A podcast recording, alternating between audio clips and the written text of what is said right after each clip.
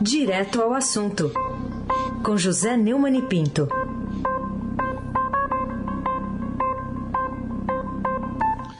Oi, Neumani, bom dia. Bom dia, Raíssen Abac, Carolina Ercolim. Dia. Alvirote Delson e o seu transatlântico no Suez.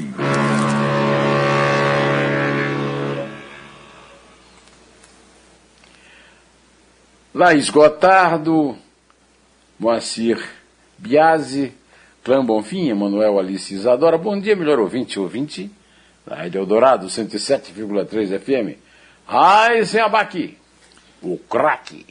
E hoje um dos principais assuntos, Neumann, é a revelação feita ontem à CPI da Covid, que a Prevent Senior alterou fichas de pacientes e retirou Covid, como diz também manchete do Estadão. O que, que é essa descoberta da CPI da Covid no Senado esclareceu sobre o combate, vamos dizer assim, oficial federal à pandemia?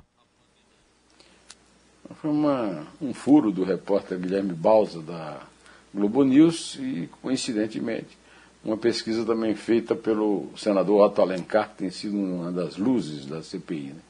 E aí o Pedro Benedito Batista Júnior, diretor executivo eh, médico da Prevent Senior, plano privado para velhinhos, que nem nós, admitiu ontem que a operadora alterou fichas de pacientes internados em hospitais da rede para retirar o registro de Covid-19, inserindo outra doença no lugar.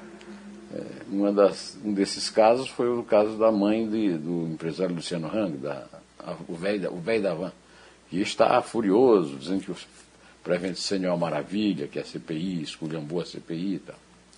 E a declaração dada à Comissão Parlamentar de Inquérito vai dar uma contribuição enorme ao relatório de Renan Calheiros. É, e os senadores acusaram na reunião o, o, o médico né, de ter cometido um crime. É, seis médicos, é, ouvidos pelo Estadão, disseram que essa prática de trocar o chamado Código Internacional da Doença jamais poderia ocorrer. Foi comparado, além do uso de cobaias humanas, num estudo entre aspas, isso aí foi comparado aos métodos do médico monstro nazista, é, o Josef Mengele. O senador Otto Alencar, que eu já citei aqui, disse que modificar o Código de Doença é um crime. Infelizmente, o Conselho Federal de Medicina não pune o, o depoente. Né?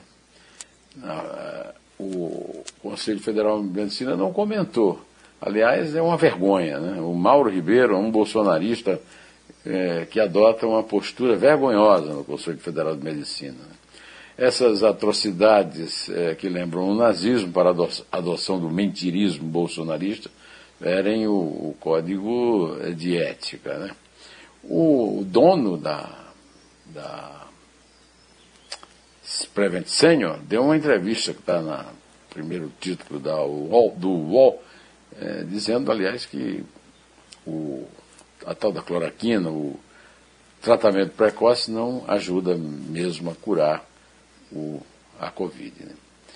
É, o Renan faz muito bem de ter anunciado é, que vai encaminhar o relatório para o Conselho Regional de Medicina de São Paulo, poderá tomar alguma atitude, e o Ministério Público também de São Paulo, né, porque a omissão de Mauro Ribeiro e de Augusto Aras é simplesmente deplorável. Carolina Ercolim, tintim por tintim.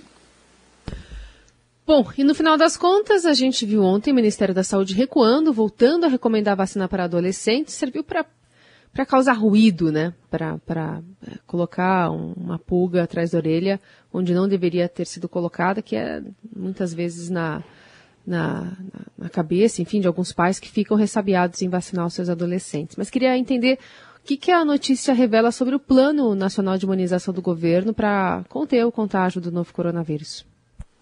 O estrago que foi feito por essa semana com essa recomendação é enorme o estrago na imunização, o estrago eh, no número de doentes graves e mortes pela Covid, nesses dias aumentando a nossa tortura. Né? Na verdade, menos de uma semana. Né? A, a influência da jogadora de vôlei Ana Paula, que mora nos Estados Unidos, sobre o, o presidente ao ouvi-la na Jovem Pan, é, provocou esse tipo de coisa. A outra coisa é o doutor Marcelo Queiroga, que já está recebendo um apelido de é, Pazuelo de Jaleca. Eu acho que ele é pior do que o Pazuelo, porque ele é médico. Agora, ele não é um médico sanitarista, como disse o professor, aliás, sanitarista não é, é um, um, é um médico infectologista específico, infectologista, uhum. quase que perco a palavra, obrigado. É, ele é um, um cirurgião, segundo o, o, o doutor Vecina, ele frequenta a sala de hemodinâmica, não frequenta hospitais públicos com, com doentes. Né? Agora, eu acho que o jaleco não é o caso, é um, então é um, é um pazoeiro é, é de bisturi. Né? É, aliás, é pouco para ele. Né? Ele é pior do que o pazoeiro, então ele não. A comparação é injusta com o pazoeiro. Aí se abaque. O craque. Bom, e falando ainda do. Pronto-socorro permanente. Obrigado. Falando ainda do ministro, o ministro Queiroga está lá em, em, quarentena em Nova York, no Hotel Cinco Estrelas, e o presidente Bolsonaro em isolamento. No caso, isolamento aqui é, é literal mesmo, tem que ficar lá no Palácio da Alvorada. É, você acha que vem mais alguma notícia da editoria de Vexames? É, eu espero. Acho que, acho que ainda vem mais aí. Pelas regras americanas, ele deveria ter se isolado. Então é mais um vexame lá nos Estados Unidos é mais um vexame que o Brasil passa por decisões absurdas do Bolsonaro, né? Afinal de contas, ele saiu, ele fugiu dos Estados Unidos, sabendo que o Queiroga estava é, infectado, e ele estava o tempo inteiro ali do lado do Queiroga, estava até na história da pizza, né? Essa quarentena é orientada pelo Centro de Controle de Doenças, né, para as pessoas que não estão vacinadas. O presidente declara que não se vacinou. Então, agora vai ficar em isolamento cinco dias, tinha que ser 14, né? Depois do contato que ele teve. Né? A quarentena vai ficar até ser submetida a um novo teste RT-PCR, que descarta a infecção pelo novo coronavírus. É mais um vexame, né? Isso aí. A editoria de vexames está muito pródiga, que entra é, na história da participação do Brasil, fundador da ONU mas pequeno diante do primeiro que surgiu ontem no noticiário. Eu vi no noticiário ontem, aqui no Estadão, que 50 e não 37, como foi divulgado anteriormente, foram os membros da conventiva, porque não foram contados os membros da missão percussora, que inclusive é, tem mais um infectado lá. Né? É um absurdo nominável usar o dinheiro suado do pagador de impostos de forma tão estróina. 50 para ouvir aquela porcaria de discurso. Aliás, apareceu um bolsonarista aqui no meu, é, no meu YouTube é, dizendo que o mundo inteiro está aplaudindo. Você sabia que o mundo inteiro aplaudiu aquele discurso, Carolina? Eu não vi. Bom, é, segundo o COAF, a Ana Cristina Vale, a segunda ex do Bolsonaro, mãe do seu filho Jair Renan, movimentou 532 mil reais em dinheiro vivo. Então essa generosidade com o dinheiro dos outros é, se reflete também na notícia de que Carlos e Flávio, assessores, é, tinham assessores é, que eles extorquiam com empregos privados.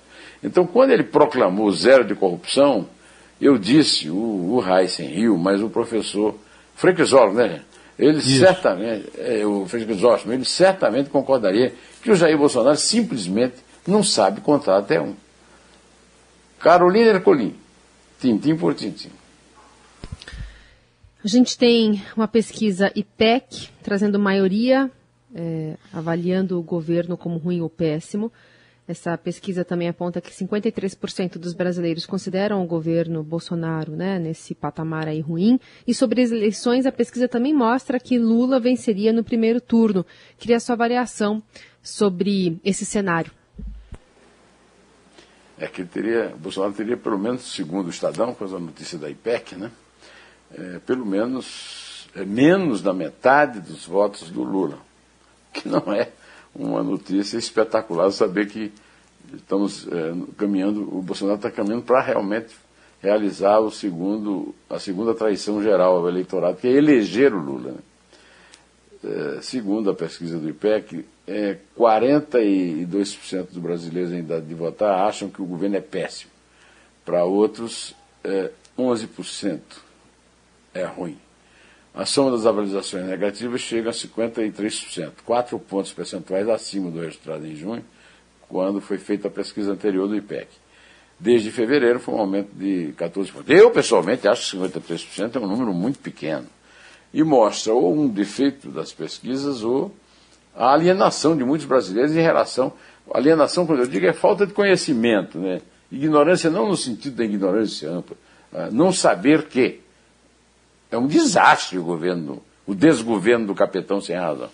O Mauro Paulino, de um instituto concorrente do IPEC, Datafolha, diz que os bolsonaristas de raiz são 11% do eleitorado.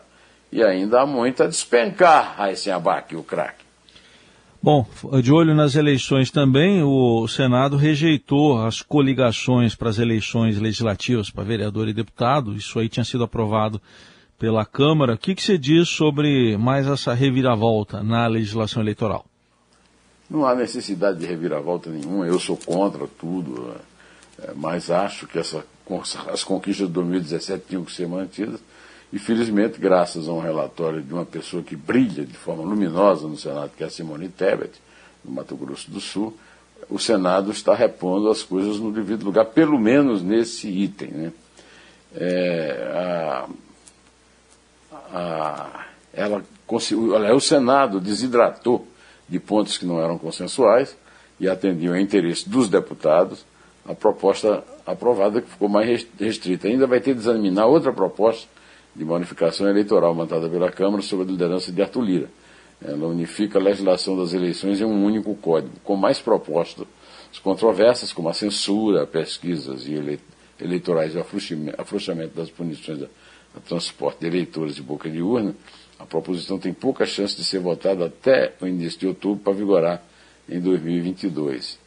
Essa é, a Simone Tebet argumentou esse tipo de aliança distorce o sistema proporcional por permitir que partidos menores, com menos votos, elejam representantes com votação é, de partidos maiores. Também deturpa, segundo ela, a vontade do eleitor cujo voto num concorrente pode eleger outro, de legenda coligada e ideologia oposta.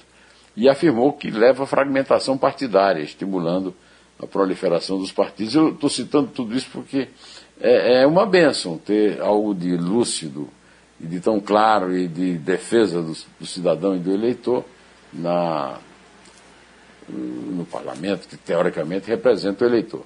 Simone Tebet tem uma luz que brilha nas trevas do Planalto e restaurou uma medida adotada em 2017 e rasgada por Arthur Lira e seus cabras da peste bubônica. Carolina Ercolim. Ah, tintim por tintim. E ontem o Banco Central aumentou a Selic pela quinta vez seguida e já prevê uma nova alta em outubro. Por que, que, na sua opinião, a autoridade monetária tem aumentado tanto a taxa de juros básica? É, em meio à alta de inflação e ao aumento do risco fiscal, o Comitê de Política Monetária, o Copom do Banco Central, manteve seu plano de voo né? e, e, e subiu de novo a Selic, a taxa básica de juros em um ponto percentual é, por unanimidade, de 5,25% para 6,25% ao ano. Este foi o quinto aumento consecutivo dos juros e o segundo em sequência de magnitude, após três altas iniciais de 0,75 ponto percentual.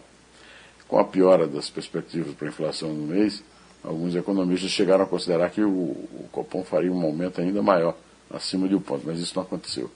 É, a Selic está no maior nível em dois anos, superou o patamar de agosto de 2019, antes da pandemia de 2000, da Covid-19. Além do aumento dessa quarta, o Copom está adiantando que deve manter o atual ritmo de ajuste na próxima reunião, em 26 e 27 de outubro, o que pode elevar a taxa de juros para atingir um patamar aí de 7,25%. O, o, por falar em patamar, o Almirante Nelson hoje está feliz. Hein? Enquanto isso, nós, e, todos os outros brasileiros, nós todos, né, inclusive todas as torcidas, né, estamos a galope nos afastando das conquistas do Planel, depois de termos rasgado os avanços do combate à corrupção, na gestão Augusto Aras, no, na Procuradoria-Geral da República e no comando do Ministério Público Federal. Podemos contar, se você quiser, dona Carolina Arcolim, tintim por tintim. Vamos lá. É três. Bruno Henrique, dois. um, em pé.